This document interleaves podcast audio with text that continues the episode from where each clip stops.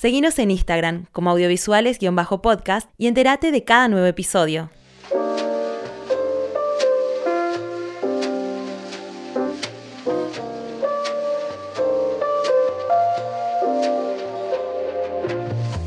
Hola, mi nombre es Jessica Toro, soy de nacionalidad boliviana. Vivo en Paraguay hace 15 años, llegué en el 2008, espero no fallar con las matemáticas. soy licenciada en comunicación audiovisual, estudié en la Universidad del Pacífico.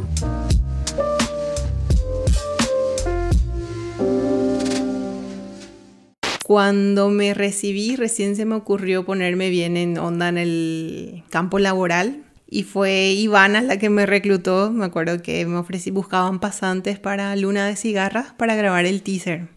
Entonces yo así recién titulada dije, bueno, ya está, es el momento. Y fue una experiencia muy linda. Aprendí en práctica todos los cinco años que me habían dado en teoría. Y al año siguiente creo que se juntaron todos los fondos para la peli y yo no me esperaba que ella me llame, yo me había ido a mi país ya estaba como que buscando ya las cosas para... Mi plan siempre fue, termino con la facu y vuelvo a mi país. Y Ivana me llama y me dice, vení, ya está acá la peli, tenemos acá tu puesto, te necesito como mi primer asistente de producción. Y yo así que, ¿cómo no? Maletas de nuevo y regrese a Paraguay. Empezamos con Luna de Cigarras desde el 2014 y hasta la fecha he tenido el honor, privilegio, gusto, alegría de haber trabajado en 12 proyectos de largometraje de ficción, tanto nacionales como algunos que fueron coproducciones y otros extranjeros, eh, puntualmente producciones de brasileras. ¿En qué consiste el rol de producción de arte? Bueno, soy productora de arte. Como te dije, en las 12 películas hay como cuatro en donde tuve el privilegio de, tener este rol, que en realidad fue descubierto de a poquito. Eh, un productor de arte es la mano derecha de un director de arte. A veces se suele confundir con el producer designer, que no es, obviamente. Un producer designer es la cabeza global con una visión que puede tener muchos directores de arte bajo su supervisión. Y un director de arte o producer designer puede tener otra vez un productor de arte, al menos en Latinoamérica. Cuando estuvimos trabajando en la, OPRAP, roles y funciones, yo me discutí con muchas personas porque me decían, no existe ese rol, te estás inventando. Yo, claro que sí existe, acá, en Chile, en Brasil, eh, en Argentina puntualmente no hay así productor de arte. Y como en Paraguay siempre se rige bastante por Argentina, era yo con uñas y dientes peleando, ¿verdad? No, este rol sí existe cuando el director de arte tiene un proyecto. Dependiendo del proyecto, hay un punto donde Vos tenés que separar lo logística y financiero y lo creativo. Y exigirle eso a una persona es demasiado, ¿verdad? En el poco tiempo que te dan para preproducir un proyecto. Entonces es ahí donde surge y me di cuenta, yo no, este es mi rol, investigué. Te juro que fue difícil batallar porque no había más quien hacía, ¿verdad? Estaban los primeros asistentes, asistentes de ambientación, los realizadores, utileros, por punto, y directamente el director de arte, ¿verdad? Ahora te cuento. Las funciones de un productor de arte es cuando el proyecto es grande y este director tiene muchos universos, mundos que crear, ¿verdad? Necesita un, director, un productor de arte que le ayude a hacer la logística y el presupuesto, ¿verdad? Y desglose de este proyecto. Porque mientras esta persona está teniendo modo creativo, imagínate lo que es, ¿verdad? Los mundos, los universos, las propuestas estéticas, los colores, hay alguien que tiene que estar pensando en el desglose, respondiendo los mails de producción, ajustando el presupuesto, porque puede ser así, desde cero vos desglosás y, te encargas del presupuesto y ese director de arte no tiene que sufrir con esa, esa parte divertida, digámosle, de la producción en sí, ¿verdad? Entonces va de eso eh, puntualmente la ayuda a un director de arte, las primeras funciones. Y después está la logística, coordinar el equipo, preparar los contratos de alquileres, las avanzadas, los desmontajes, el pago de refuerzos, porque está un crew fijo que paga la producción, pero después hay todo un equipo de refuerzo. Entonces ese listado, las citaciones, las citaciones del camión, Todas esas serían puntualmente las funciones del productor. ¿Y cómo se dio tu, tus inicios como productora de arte? Comentaste que iniciaste en una de cigarras trabajando como, o sea, como, como producción. ¿Y cómo se dio esa transición al arte? Bueno, justamente fue en Luna. Me acuerdo que yo estaba viendo las avionetas. Habían ya hecho el contacto y había que hacer la selección. El equipo de arte estaba incendiado y me acuerdo que Osvaldo Ortiz, que era el director de arte, me dijo, elegí una, esta es nuestra paleta y fíjate la que esté disponible, ¿verdad? Que vaya más o menos en esta, en esta línea de color. Bueno, dije, me delegó a mí porque producción coordina los vehículos, ¿verdad? En ese caso era la avioneta.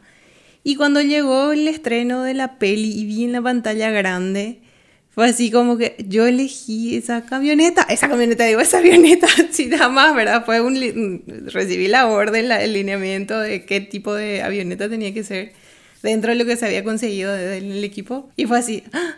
yo conseguí la avioneta, esa avioneta yo la puse ahí en la pantalla y sentí como que mi granito de arena en la pantalla, porque no es lo mismo, ¿verdad? Cuando vi todas las cosas que hice en producción pensaba así, yo les alimenté a ellos, yo cerré la calle y ahí, ahí me casi me atropelló una moto. Sí, pero no estaba eso en la pantalla. Es lindo también saber que vos, tu esfuerzo logró que eso que estás viendo está en la pantalla, pero fue más lindo ese microsegundo de yo elegí esa avioneta. Y ahí fue que decidí como que explorar más en el mundo del arte, ¿verdad? Ahí empecé a ofrecerme como asistente, pero en publicidades, hasta que llegó una buena oportunidad en el cine, que fue con los buscadores. Pero pasó lo mismo, yo estaba en el equipo de Gaby Sabaté y de Ivana en producción, hasta que Carlos Patusa necesitaba un productor, productora de arte. Y me acuerdo bien que fue Gaby que me dijo, necesitamos una persona de confianza que pueda administrar porque el presupuesto es importante. Y entonces necesitaban a alguien que pueda ayudarle a administrar, a poder separar mejor el presupuesto, los montos, ¿verdad? Él ya estaba incendiado con su creación, como te digo, la creación, la propuesta estética. Entonces yo así, no, ¿verdad? No me quiero separar de mi equipo de siempre de producción, ¿verdad? Con el que crecí. Pero era así como que las dos me vieron, como te digo, las dos que han sido mis maestras, Gaby e Ivana, y me dicen, no, Carlos necesita a alguien de confianza y más que nada sabemos a alguien que pueda administrar bien esto para hacer llegar. Porque si le damos a cualquiera, no sabemos si esto va a ser bien administrado, si vamos a llegar, ¿verdad? Porque era súper desafiante todo lo que había que hacerse en los buscadores. Y era así saber jugar con los números, dónde tacañar, dónde no. y, esa fue la primera experiencia. Y la logramos y armamos un equipo que fue la primera vez que todos trabajábamos juntos. Costó un poquito, pero después fue mm, cuando empezó el mes de haber empezado a grabar, porque fue un rodaje largo, ya estábamos todos sincronizados y todos bien trabajando con la mirada, ya nos entendíamos. Con respecto a los buscadores, ¿cuáles fueron los principales desafíos que tuviste y también cuáles fueron los principales aprendizajes que, te quedaron para tu carrera profesional? Bueno, desde este rol eh, me acordé nomás que lo más difícil fue ayudarle a ser el cable a tierra del director de arte.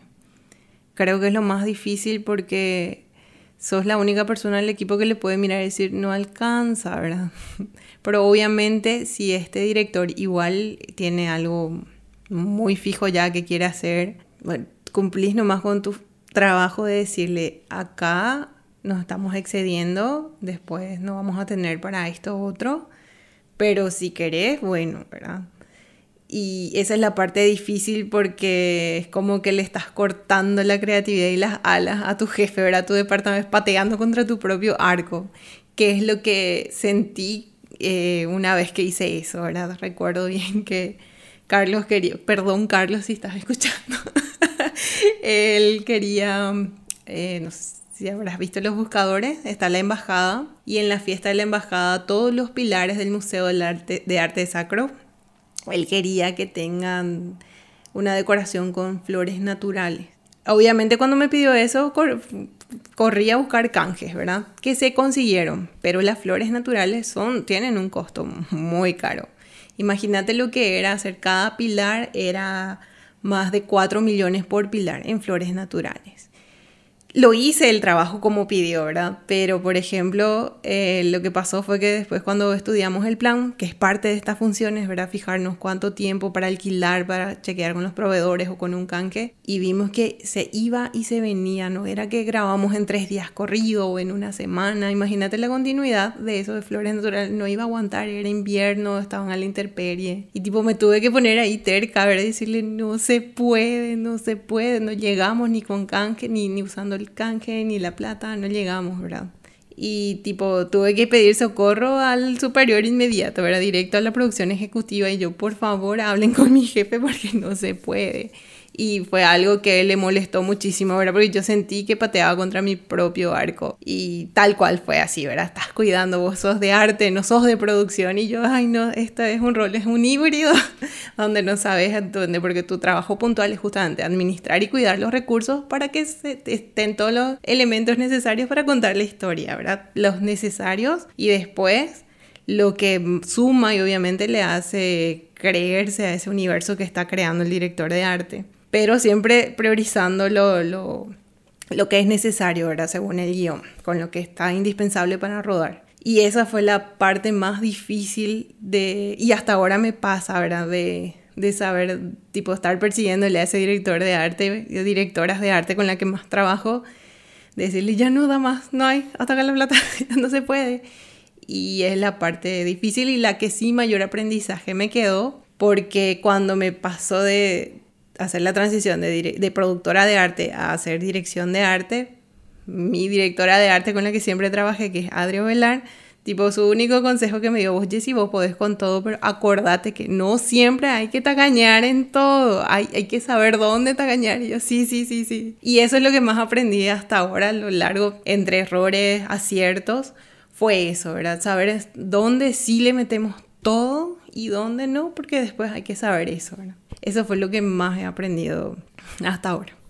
A ver, hablando un poco sobre tu etapa de estudiante, fuiste estudiante de, de audiovisual. En esta etapa, ¿cómo fue ese aprendizaje global del audiovisual y por qué crees que después de tener este panorama más académico del audiovisual, aún así te decidiste quedar con el departamento de arte?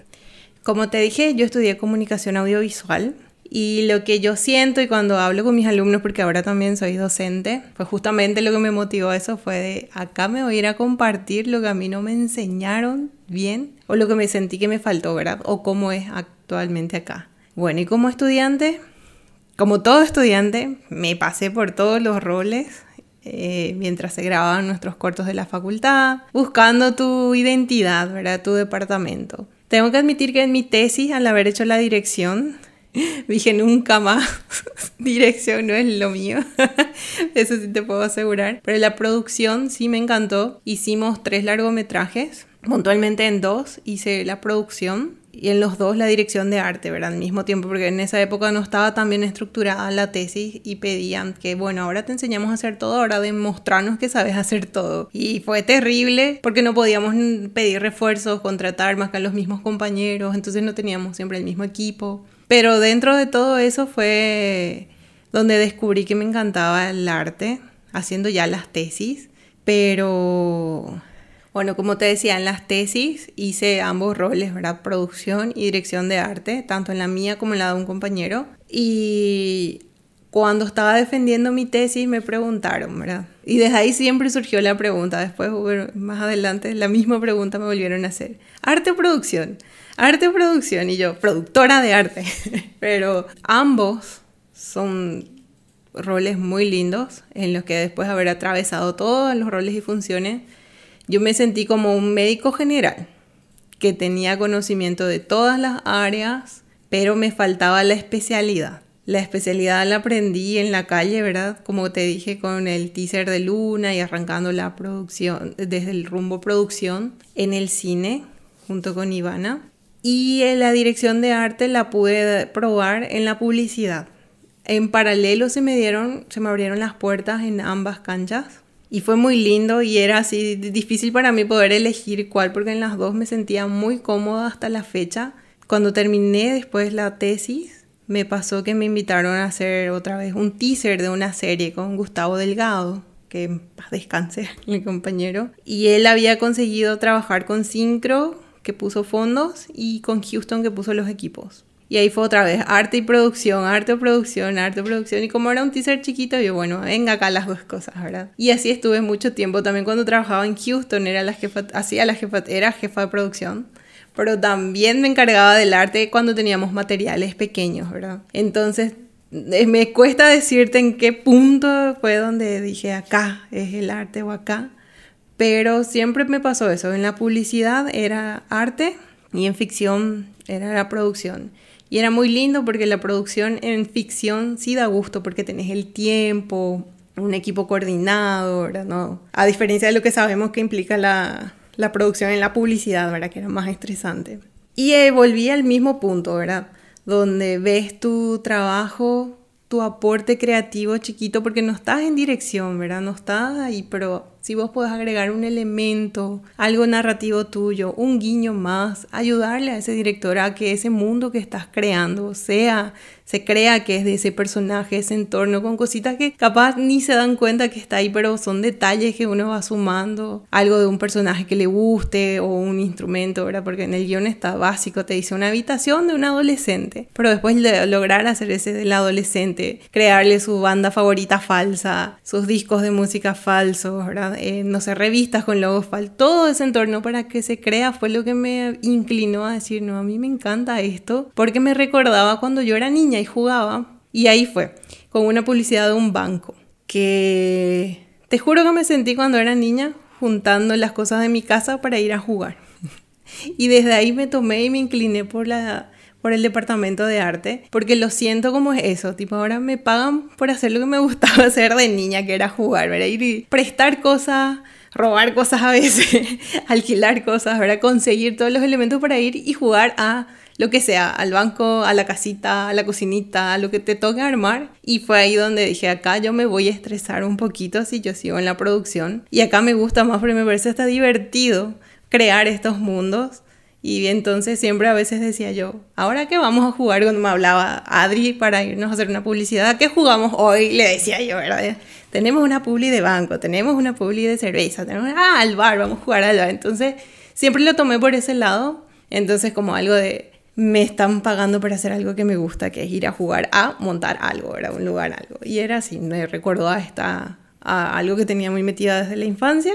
Y ahora puedo yo darle vida a ese espacio. Tengo presupuesto para darle vida a ese espacio y me pagan para hacer eso que tanto me gusta. Así que ahí fue donde dije, no, yo me quedo en este departamento de arte, estamos locos. Porque hay cada cosa también complicada y desafiante que nos piden y te tiene que encantar y apasionar para hacer porque a veces es muy demandante, también te quita tiempo. No es como otros departamentos, ¿verdad? Donde, qué sé yo, cumplís con tus 12 horas y ya está. Acá hay un proceso de montaje, desmontaje, donde sí tenés que estar apasionado y loco para que te encante el arte. ¿En qué proporción tuvieron importancia obviamente tanto tu experiencia empírica de estar en sede, de trabajar, pero también esta experiencia de haber, de haber estudiado en una universidad y haber tenido una formación más, más teórica. Algunas veces me di cuenta lo importante que eran los estudios, el conocimiento. Hay, ahora algo que te cuento, ¿verdad? un director de arte o productor de arte, cualquiera que esté en este departamento, puede venir de distintos lados. Puede ser un estudiante audiovisual, Puede ser alguien que estudió artes plásticas, alguien que directamente estudió escenografía, alguien que viene de la arquitectura. Entonces, y de ahí nutrirse y educarse en ese conocimiento ¿verdad? que necesitas para ejercer ese rol puntual. Entonces, sí es importante pasar por, o por lo menos buscar educarte en esto para poder crecer, para tener la teoría y poder ayudar a lo que tienes en la cabeza. Porque la creatividad, eso sí no se estudia en ningún lado, te nace el talento y eso, ¿verdad? pero sí esa creatividad necesita herramientas y las herramientas tenés que aprenderlas en otro lugar, ya sea una universidad o un instituto.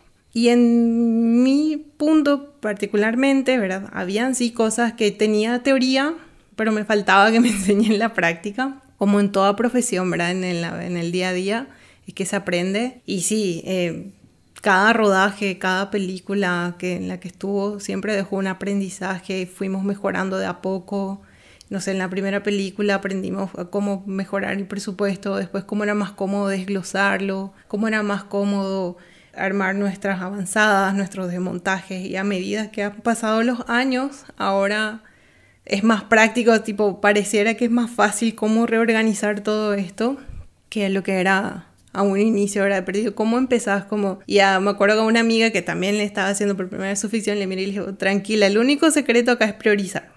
Agarra tu plan de rodaje y según plan vas priorizando tus sets y los otros dejas atrás. Por más complicado que sea, vos priorizar lo que dirección está priorizando, entonces en ese orden vamos a ir haciendo todo. Así que tranquila nomás. Y esas cosas, por ejemplo, en la cancha nomás, de manera empírica.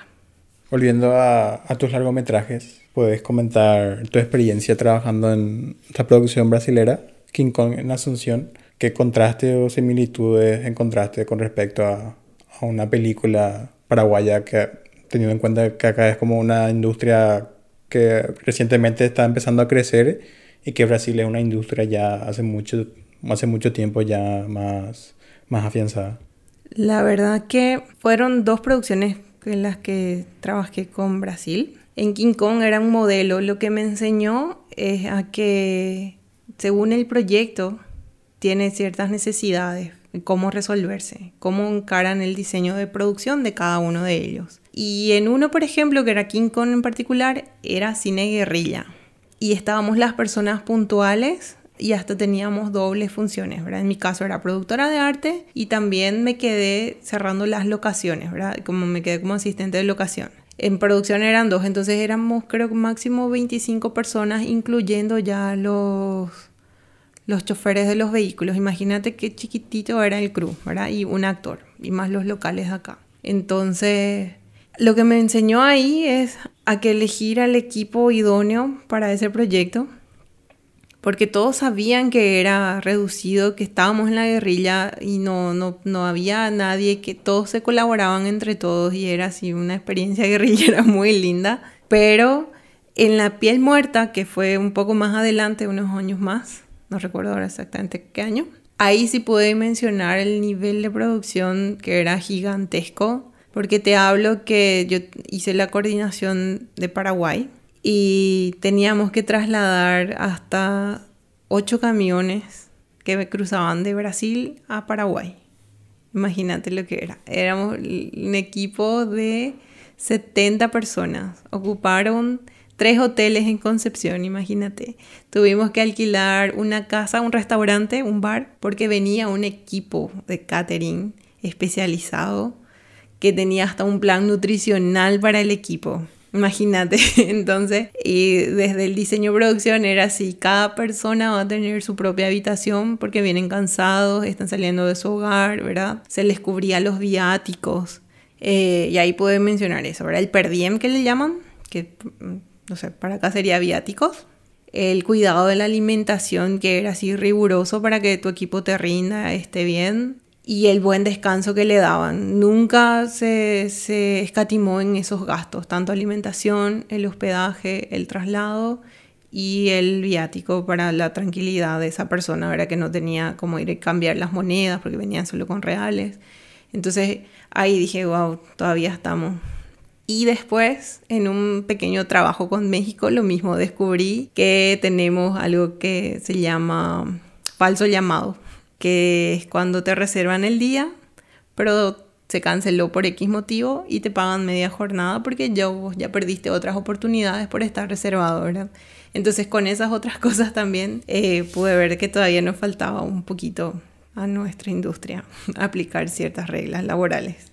¿Podría explicar o sea, en un caso hipotético, ¿cuál es tu proceso de trabajo? Por ejemplo, no sé, en un comercial de que la grabación solamente es un día.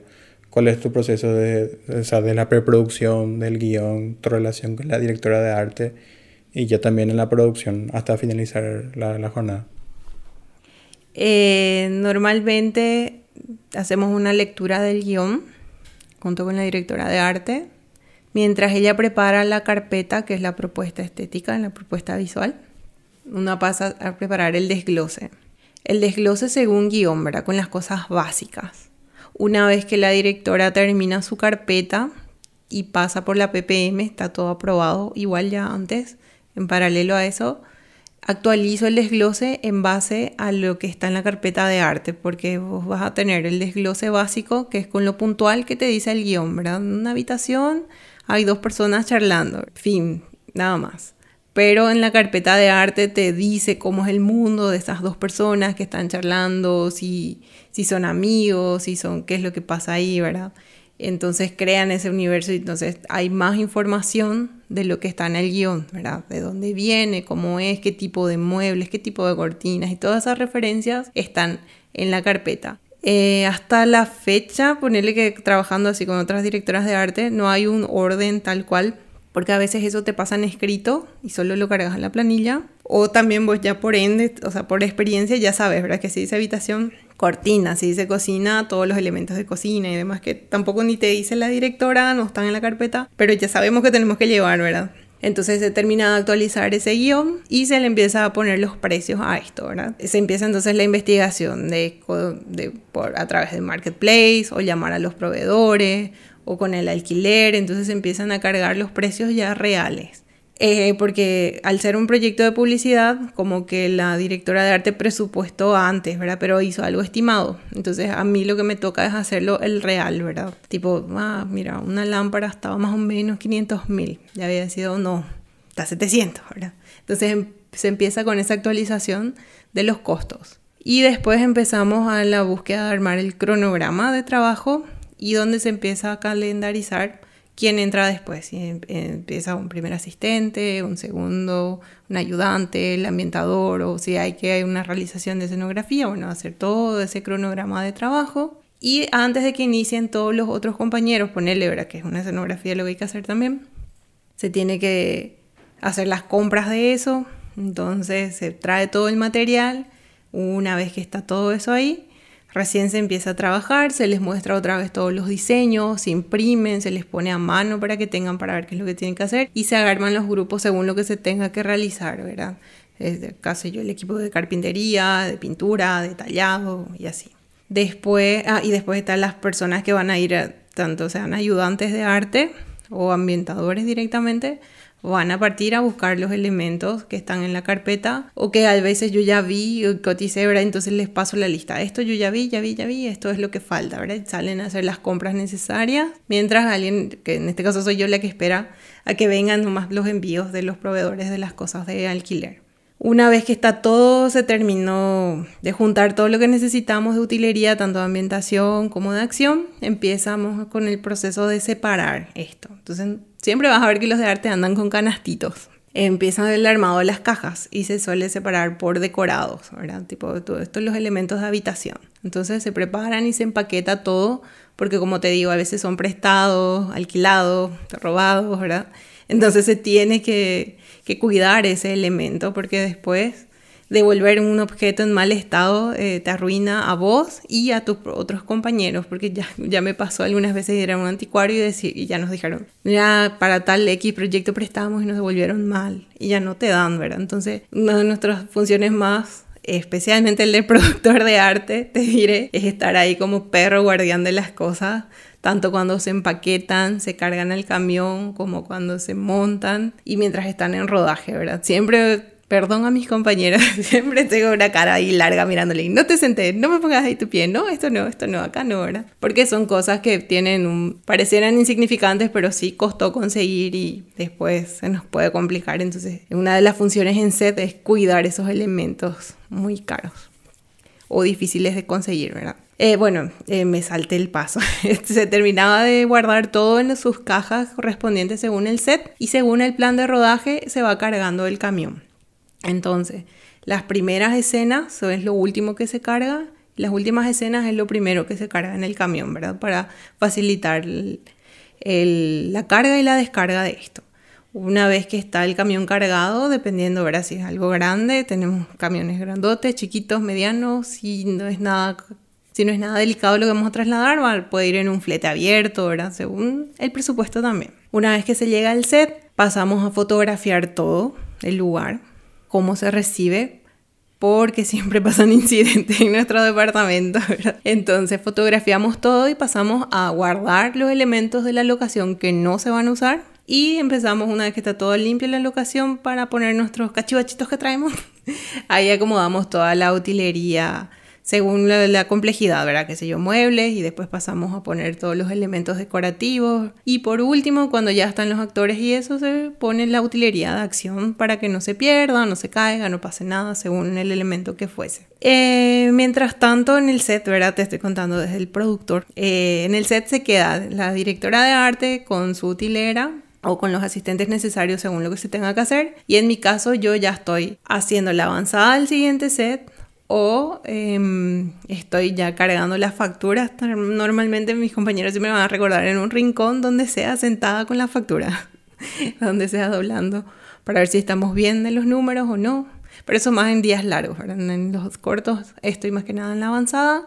Cuando se termina, pasan ahí, hacen los ajustes necesarios según cámara y yo vuelvo al primer set a desmontarlo todo otra vez y ya si puedo al camión y si no se queda ahí mientras tanto según la jornada que, termina.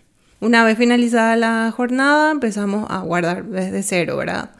las cosas delicadas, más grandes y procedemos a la carga del camión. Si esto se va a pasar de 12 horas, entonces en realidad yo dejo las cosas, me iría y vuelvo cuando estén terminando para hacer el desmontaje y el equipo que estuvo grabando 12 horas se retira.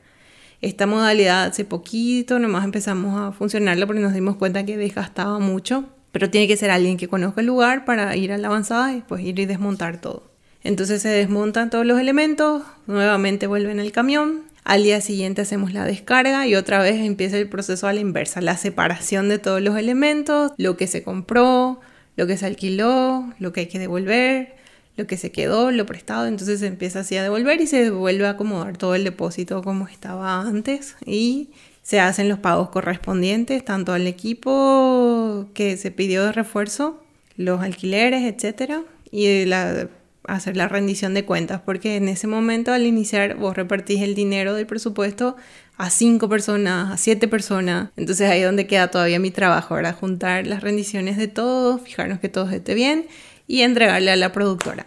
Y hasta ahí termina en una jornada una producción chiquita. Si es que se me fue algo. Creo que te dije todos los pasos muy detallados.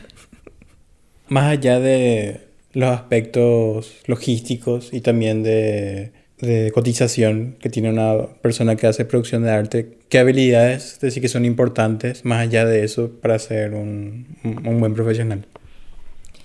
Yo creo que la capacidad típica que te piden de recursos humanos, la capacidad de resolver problemas, ser resolutivos, porque a veces surgen imprevistos, por más que hayas presentado toda una carpeta, haya sido aprobado, ya sea por un cliente o por un director, tanto en ficción como en publicidad suele pasar, que te salen con un y no tenés otro, no tenés otra opción.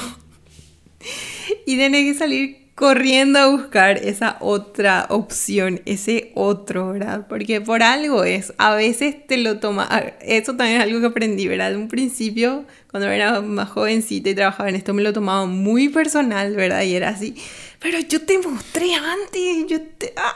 Y después, con el tiempo, viendo el resultado en pantalla de ese no tenés otro, y ves eso en pantalla, y sí, claro, por algo es tu director que te está pidiendo, ya sea el de arte o tu director en sí. Tiene sentido, ese no tenés otro, quedó muy bueno, quedó mejor, le dio lo que faltaba, era la cerecita del pastel. No todo el tiempo, pero sí, al menos en ficción sí, ese no tenés otro. Ya es así, sí te veo, cómo es lo que necesitas, si este que estás viendo acá no funcionó, bueno, veamos, por más que lo pudimos prever, mostramos, nos aprobaron, el no tenés otro es uno de los, de los puntos más delicados cuando estás ahí en set. Creo que es eso, el puntual que te puedo decir. Hay muchos, pero ese es el más. Que a todos nos va a doler, cualquiera de arte, cuando te dicen, no tenés otro y ya. Eso es. Volviendo a, a una de tus últimas películas, quiero hablar un poco de Pedro Undercover y también aprovechando preguntarte qué, qué etapa del proceso de todo tu trabajo es el que más disfrutas, sea, sea preproducción, producción o, el hecho de ver por primera vez una sala de cine un trabajo ya completo?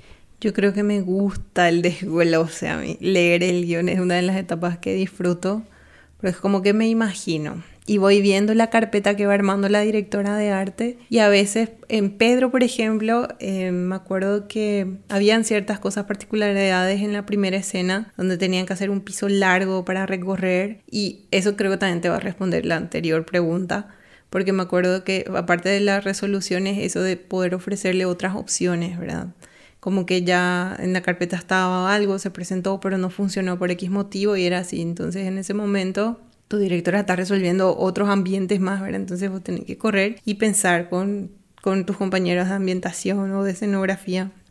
¿Y qué otra cosa podemos hacer? Podemos hacer esto. Entonces ese rato empiezo a buscar, a cotizar, a presupuestar. Y vamos con otra opción. Mira, mira, tenés esto, podemos hacerlo así, podemos hacerlo así, tipo, y planteamos otros caminos diferentes.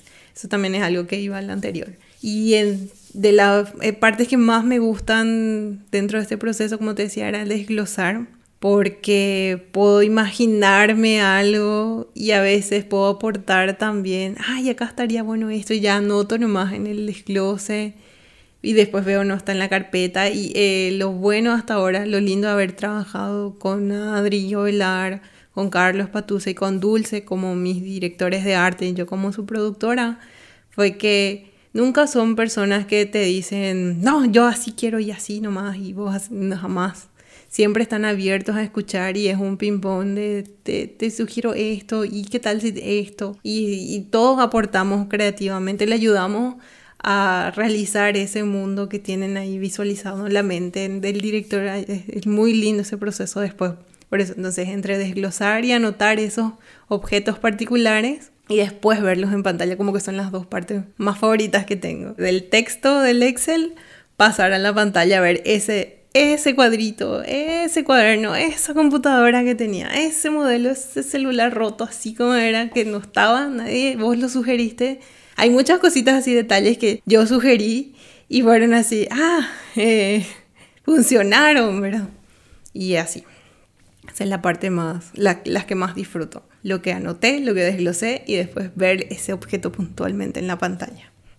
¿Cuál es tu relación con las otras áreas fuera del departamento de arte, ya sea fotografía, vestuario, sonido, o dentro de tu rol consiste simple, o sea, solamente tu, tu relacionamiento es estrictamente con, con todo lo que respecta a arte y no con ninguna otra área? En realidad sí, desde cuando sos productor de arte, sos la mano derecha de ese director. Entonces sí estás en copia de todos los mails o en realidad soy yo la que los redacta y envía y pongo en copia a mi directora que no está con tiempo, ¿verdad? Está dibujando, diseñando, haciendo el 3D. Entonces, esa coordinación con producción, tanto del flujo de caja, las entregas, las fechas de rendiciones de cuenta, las manejo yo. Entonces estoy en constante contacto con producción avisándoles qué día vamos a hacer tantos en arte, vamos a hacer 5, vamos a hacer 10, vamos a hacer 20, ese día tengo refuerzos, ¿verdad? Entonces les voy avisando todo eso con producción y con locaciones lo mismo, ¿verdad? Tengo que ir avanzando. Primeramente llega el director de arte y con todas sus notas del scouting y durante la pre lo que tengo que hacer es hacer esa bajada y enviar un mail donde están todas sus anotaciones y coordinar eso con locación, ¿verdad? Las fechas que necesitamos ingresar más a la locación, no el día de rodaje, sino para avanzar, si necesitamos una semana, tres días, un día antes, horas antes. Entonces con locación también va eso. Más que nada pedirle, mira, queremos usar eso de la casa, este elemento, nos gusta el sofá, nos gusta el sofá de este lugar, hay que moverlo. Entonces hay un contacto directo mío entre para locaciones, para arte, siempre con copia a mi directora, ¿verdad? Pero porque justamente es eso, ¿verdad? Aliviarle esa logística y ese estrés para que esté enfocado 100% en su modo creativo. Siempre, siempre están ahí supervisando, acompañando, ¿verdad? Y después lo mismo pasa con las otras áreas, con fotografía, porque a veces hay elementos muy sutiles, ¿verdad? Vos querés esto, eh, esta luz viene tuya, nuestra, nos, nos van diciendo, ¿verdad? O a veces necesitamos elementos de gripería para nosotros colgar otras cosas, entonces, o ¿será que nos pueden ver para ese día? Entonces estamos también ahí coordinando con, con fotografía. Eh, más que nada la parte técnica o de herramientas que vamos a necesitar, ¿verdad? O, o que alquileres que ellos pueden ver. Esa parte sí la gestiono yo con fotografía. En cuanto a la estética y la luz, va director de arte con director de fotografía.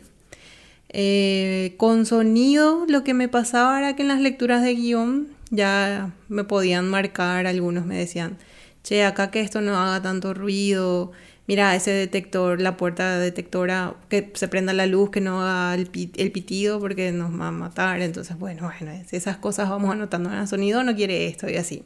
Entonces, cuando se manda la realización, ya tengo esos pedidos de las otras áreas que normalmente los canalizo yo, si es que no le alcanzan a decir a la directora de arte, soy yo la que lo gestiona. O sea, hago la supervisión de que pase, ¿verdad? Que eso no haga ruido, y con maquillaje y vestuario lo mismo, ¿verdad? A veces me toca pedirle a vestuario, che, dice, dice mi directora si nos puedes prestar ropa del personaje para ambientar, un par de zapatos, lo que tengan, ¿verdad? Entonces ahí también coordinamos con vestuario que nos den elementos que se hayan visto utilizados ya por el actor para poner ahí en la ambientación del set. Y con maquillaje también va por ese lado, pero más que nada trabajamos siempre, mis charlas con Eddie puntualmente siempre fueron a hablar de sangre, ¿verdad? Preparar la sangre para que sea igual, entonces queda en manos de él, pero lo coordinamos con nuestro presupuesto o a veces con vestuario lo mismo, ¿verdad? Mira, nosotros no tenemos el tiempo, vos sabes el talle del actor, comprarle vos el sombrero, vos el no sé qué, y definir qué queda como vestuario de acción, qué queda como utilería de acción, y nos definimos, ¿verdad? A veces ellas dicen, no tenemos presupuesto para la mochila, la cartera, bueno, entonces yo veo, bueno, está, está en nuestro presupuesto tomado, pero como ustedes saben cómo va el look del actor, está en su cancha, toman la plata, ¿verdad? O así, nos solemos ir pasando esa coordinación con las otras áreas. Entonces sí, como que echarlo con todos. hago los pedidos y ellos también nos hacen los pedidos que necesitan a nosotros y yo también hago el seguimiento de pedir y dar lo que necesitan del departamento de arte. ¿En qué proporción sentís que tu trabajo como productora de arte es algo obviamente netamente logístico, pero también es algo artístico. Ay, qué difícil. Sí, pareciera nomás que estoy con la factura y el Excel, pero no. Como te decía, capaz sea más logístico y administrativo este rol, pero como estamos acá en Paraguay y estamos inventando nuestros roles, funciones y reglas, como te dije, ¿verdad? a mí me tocó estuvo difícil convencerle a mis compañeros de que sí existía el rol de producción de arte. En mi caso, o en este caso en Paraguay que estamos empezando, sí tuve, pero porque, como te dije, tenía la libertad y el gusto de estos directores que no eran cerrados y que siempre fueron abiertos a escuchar aportes y sugerencias míos, ¿verdad? Que capaz, quién sabe, más adelante me toca un director que es súper estricto, cerrado y me diga, no, a lo tuyo. Para eso tengo mi ambientador, mi escenógrafo, mi escenógrafa, ¿verdad? Y tipo, a lo tuyo, ¿verdad? Entonces, por ahora, eh, con las personas que trabajé, hubo esa, ese feedback tranquilamente, que escuchan sugerencias, que estuvieron y que quedaron en pantalla y cosas que funcionaron. Entonces puedo decir que al modo paraguayo, sí tengo un aporte creativo, y, pero que posiblemente más adelante, dependiendo de quién, pueda que no y que realmente este rol es directamente logístico y administrativo. Bueno, saliendo un poco de tu rol de productora de arte, recientemente tuviste una experiencia como directora de arte de una serie de ficción que, que es Marilina. ¿Cómo fue afrontar ese proyecto? Y también si pudiste 100% estar como directora de arte o en cierto aspecto de repente no podías dejar de pensar como una productora de arte y pensar mucho en el aspecto logístico también. Sí, me pasó. me costó salir de un personaje y entrar al otro. Bueno, la verdad que para responderte esto, mucha gente, amigos cercanos me decían, ¿y vos cuándo vas a dirigir? ¿Por qué lo que no querés dirigir? ¿por qué Julana ya está haciendo dirección y vos hace mucho estás en esto y no estás haciendo dirección de arte? Y yo, pero yo no soy Julana, yo respeto los procesos, es la experiencia de las personas y más que nada me siento muy cómoda en el rol de producción de arte porque te digo, me encanta hacer la como productora, nací siendo productora y después me apasionó el arte. Entonces ser productora de arte se me combinaron mis amores, ¿verdad? Entonces yo estoy muy contenta con este rol. Espero que hayan más personas hasta hace poco era la única que tenía este rol, pero ya hay como dos por ahí que se animaron a, hacerlo. Mm, espero que hayan tenido la misma linda experiencia que yo, que les hayan dejado ser creativos al mismo tiempo que logísticos. Entonces, siempre me pareció que era así, ya está, acá, acá es donde yo soy feliz, es el rol que a mí me gusta, donde me siento cómoda, donde me están pagando por hacer literalmente lo que me gusta. Y la dirección de arte en sí, yo sentía que necesitaba más experiencia todavía. Algunas veces me ofrecieron hacer algo y yo decía, no, esto sale todavía de mis capacidades. Y me negaba, me rehusaba, ¿verdad? A salir de esa zona de confort donde era productora de arte. Hasta que vino la pandemia y empezaron a venir los proyectos de publicidades más pequeñitos. Y cuando son así, un director de arte no necesita un productor. Entonces, tanto ambientación como producción de arte fueron los que hacíamos esas funciones, fuimos las primeras en ser cortadas de esos proyectos y a quedarnos sin laburo durante la pandemia. Entonces fue la pandemia, puedo decirte, la que me hizo salir de la zona de confort y decir, bueno, eh, viste que sí quería esa, esa dirección de arte, bueno, dale. Y eran productoras eh, que estaban creciendo también, empezando, y me animé con ellos, ¿verdad? Porque tampoco era que yo sentía como que siempre trabajé como productora de arte con ciertas productoras y ciertas directoras y dije, bueno, con esos no voy a ir porque es una industria todavía pequeña, ¿verdad? Y son como las que trabajan mis compañeras y yo no quiero ir hacia ahí, voy a ver nuevos horizontes donde ninguna de mis compañeras cercanas haya trabajado y ahí voy a, a intentar esto, ¿verdad? Y en Maneglia Shemory me abrieron los brazos, luego así venía acá, ya sabemos cómo trabajaste como productora de arte y Tana fue la que depositó mucha confianza en mí y empezaron a darme publicidades. Y ahí fue donde empecé a cambiar el clic en el cerebro, ¿verdad? De pasar de productora de arte a directora de arte. Y la verdad que cuando ellos dirigen o cuando me tocó hacer con Diego o con otras personas, ¿verdad? Entender esa relación director, director de arte fue donde me quedó más ese consejo de Adri de hay que saber dónde tacañar y sacar eso, ¿verdad? De los números. Pero, por ejemplo, en Marilina sí me costó mucho salir de ese personaje porque éramos un equipo pequeño también para poder afrontar rápido el proyecto. Entonces hice como que la doble función. Entonces no es que me pude separar tanto de ese rol, pero sí sabía hasta dónde ponerme los límites en cuanto a algunos sets. Y apliqué el consejo de Adrio Velar, ¿verdad? De acá en esto no se tacañea, en esto puede ser, ver acá no, y acabamos con todo. Y por eso cuando armamos tanto la casita de la réplica de Marilina como la academia que fue, fueron los que más llevaron el presupuesto y los el concierto que los otros sets que eran solo ambientaciones básicas, ¿verdad? Entonces toda la carne del asador está en, en los sets más importantes y en el resto sí, ¿verdad? Entonces fue distribuir y todo lo que fue la pre fue mitad productor de arte, mitad directora mi cerebro y ya todo lo que fue rodaje me pude relajar y fue ya dirección de arte y acomodar todas las cosas según lo que venía, ¿verdad? Por el tiempo que teníamos era producir sobre casi prácticamente, como vos sabés, sobre el día y así. Ya cuando no, no estás trabajando y te gusta, o sea, ¿qué, qué tipo de contenido audiovisual te, te gusta consumir y más disfrutar desde la perspectiva del arte?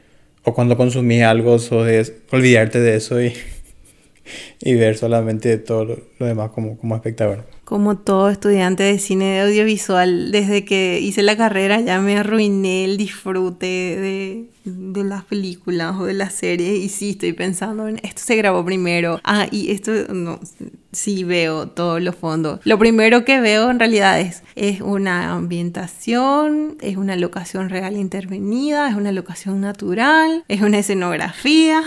Lo primero que pienso. Pero después obviamente la actuación, la historia te engancha y, y me saca, ¿verdad? Hay películas que las logran y me olvido de todo y disfruto pero en su mayoría siempre estoy pensando en que si es una locación intervenida, si es real o si es una escenografía, sí, no, no pude librarme de eso. Siempre me fijo en los detalles. ¿Hay algún tipo de proyecto que, que aún no hayas podido realizar y te gustaría realizar en el futuro? ¿O que hayas hecho muy poco y te gustaría tener más experiencia en eso específicamente? Como te dije, ¿verdad? Yo estaba muy feliz y cómoda en mi rol de productora de arte, que es muy lindo y me encanta, lo seguiría haciendo. Pero haber hecho la dirección de arte de, de ficción de Marilina fue como que me abrió un poco el horizonte del panorama de saber que sí se puede a veces, porque fue un poco guerrilla también para nosotros ese proyecto, cómo se encaró. Por ejemplo, ahí me sirvió mucho lo he aprendido en King Kong, porque era guerrilla y armar el equipo idóneo, porque sin el equipo que yo tenía de Chiva, Ali, Silvana, Luis, Ale y Lucía, no, no la lograba. Ver, el equipo es lo importante. Si yo voy a tener este equipo otra vez, yo creo que me sentiría cómoda para afrontar cualquier tipo de proyecto de ficción, porque como que ya establecimos nuestras reglas de comunicación, nuestros tiempos, en donde quién necesita más ayuda, cómo organizarnos, fue una linda experiencia, pero con el equipo. Si tengo que hacer de vuelta algún proyecto así, sería con ese mismo equipo, porque es la manera en la que pude afrontar este proyecto que era tan grande y de eso se trata de la dirección de arte realmente, de saber trabajar en equipo, coordinarle a tu equipo, saber motivar a, a esas personas que están trabajando contigo y poder transmitirles la misma visión, la misma pasión. Y ellos, ellas hicieron que casi todo sea el tiempo divertido, en los momentos de estrés, de quilombo, siempre estaban ahí para resolver todo. Entonces, si mantengo un equipo así, bienvenida a la ficción, porque ahora sí siento que estoy más preparada, con la experiencia. Capaz hace mucho que tenía toda la teoría en la cabeza, pero llevarlo eso a la práctica y vivir el día a día y lograr esa ayudarle a un director a visualizar eso, porque siempre digo que el arte tiene por lo menos el 50% de la carga visual de lo que ves. Sin este departamento, de nada te sirve lo que está en el guion y una buena luz, porque el actor parado solo contra una pared vacía no te va a transmitir más que la mitad de la historia si es que el diálogo te lo permite, ¿verdad? El otro 50% está en lo visual, que se encarga de arte, y dentro de arte está vestuario y maquillaje, ¿verdad? Entonces todos los elementos que rodean y hacen del actor están en este departamento. Entonces es muy lindo hacer ese aporte creativo y ayudarle al director con ese concepto visual y a que esa historia, y más que nada que el espectador se crea que si ese personaje dice que es así, es así, se logre transmitir. Eso es lo más lindo. ¿Y ya cuál es tu perspectiva profesional a, futuro? ¿Te querés seguir creciendo como productora de arte? ¿Querés hacer más proyectos como directora de arte en películas o, o volver a tener esa experiencia de trabajar en producciones de afuera? Todas, sí a todas. Em, así puntualmente, la ficción y ahora que estamos creciendo, me encantaría seguir creciendo en esto. Si hay algún director que crea que yo le puedo ayudar a llevar eso, eso que tiene en la mente, eso que está en un texto, a visualizarlo, para mí es todo un honor. Me encantaría seguir con la ficción, pero sabemos que todavía es un proceso, eh, perdón, al contrario, largo. De formar equipos, de los proyectos que hasta que hay muchos en desarrollo, entonces si es que surgen y están, me encantaría poder seguir creciendo en la dirección de arte, porque como te digo, la pandemia me llevó a salir de la zona de confort, pero desde la mirada y, y todo lo que pasó con la experiencia de Marilina también, pude apreciar que no era una zona de confort porque cada proyecto que afronté como directora, espera, como productora de arte, me dejaban aprendizaje, eran, siempre fueron de seguir aprendiendo, nunca, nunca se para acá, o sea, no, hay una fórmula que se pueda repetir en el cine, en el audiovisual, no podés ir a reciclar un presupuesto, no podés ir y reciclar cosas, es todo de cero, todo es un inicio, entonces dije, no, siempre crecí, nunca paré, cada proyecto dejó algo porque cada proyecto es un mundo y algo totalmente diferente. Entonces por eso te digo, no, no, podría decir ahora solo quiero hacer la dirección. Si viene genial y muy contenta para poder seguir creciendo en esa área. Y si viene como productora de arte también porque ya puedo brindarle toda la experiencia que tengo, ¿verdad? En, para sumar a un proyecto. Y en ambos. No, no tengo, te puedo decir otra vez, siento ahora, ahora siento la pregunta, cuando decían arte o, producción, ahora sí es dirección y producción. Creo que soy ambos y que en ambos sé si seguiré creciendo según el proyecto que venga. Le voy a abrazar y le voy a poner como siempre de alma, vida y corazón sin ningún problema. Muchas gracias, Jessica. A vos, gracias, Juan. Perdón por que nos costó mucho coordinar la entrevista. y, eso. Y, perdón, ¿cuál era la pregunta?